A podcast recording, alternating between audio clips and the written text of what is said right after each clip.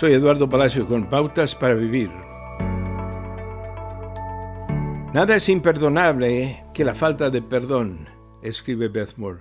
Nos envejece prematuramente, nos enferma, nos duele, nos hace mezquinos y retraídos. Nos volvemos desagradables para los que están cerca.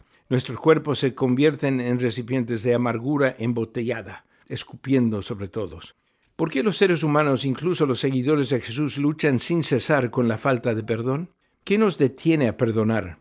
Cuando me niego a perdonar, realmente estoy diciendo, no estoy dispuesto a renunciar a mi ira.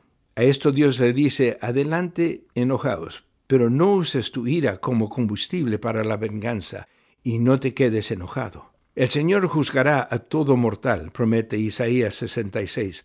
Así que abandone toda amargura, ira y enojo y toda forma de malicia. Cuando me niego a entregar mi ira a Dios, estoy pecando y engañándome a mí mismo pensando que mi relación con Dios continuará sin ser afectada.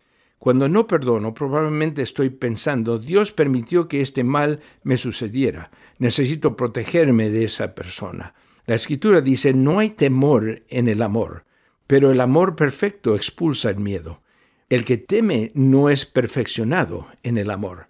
Esa es la transformación continua que Dios ofrece a cada uno de nosotros. Él ofrece su amor que destierra el miedo y aprendemos a vivirlo un día a la vez y una oferta de perdón a la vez.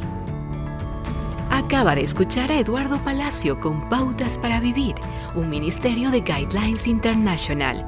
Permita que esta estación de radio sepa cómo el programa le ha ayudado.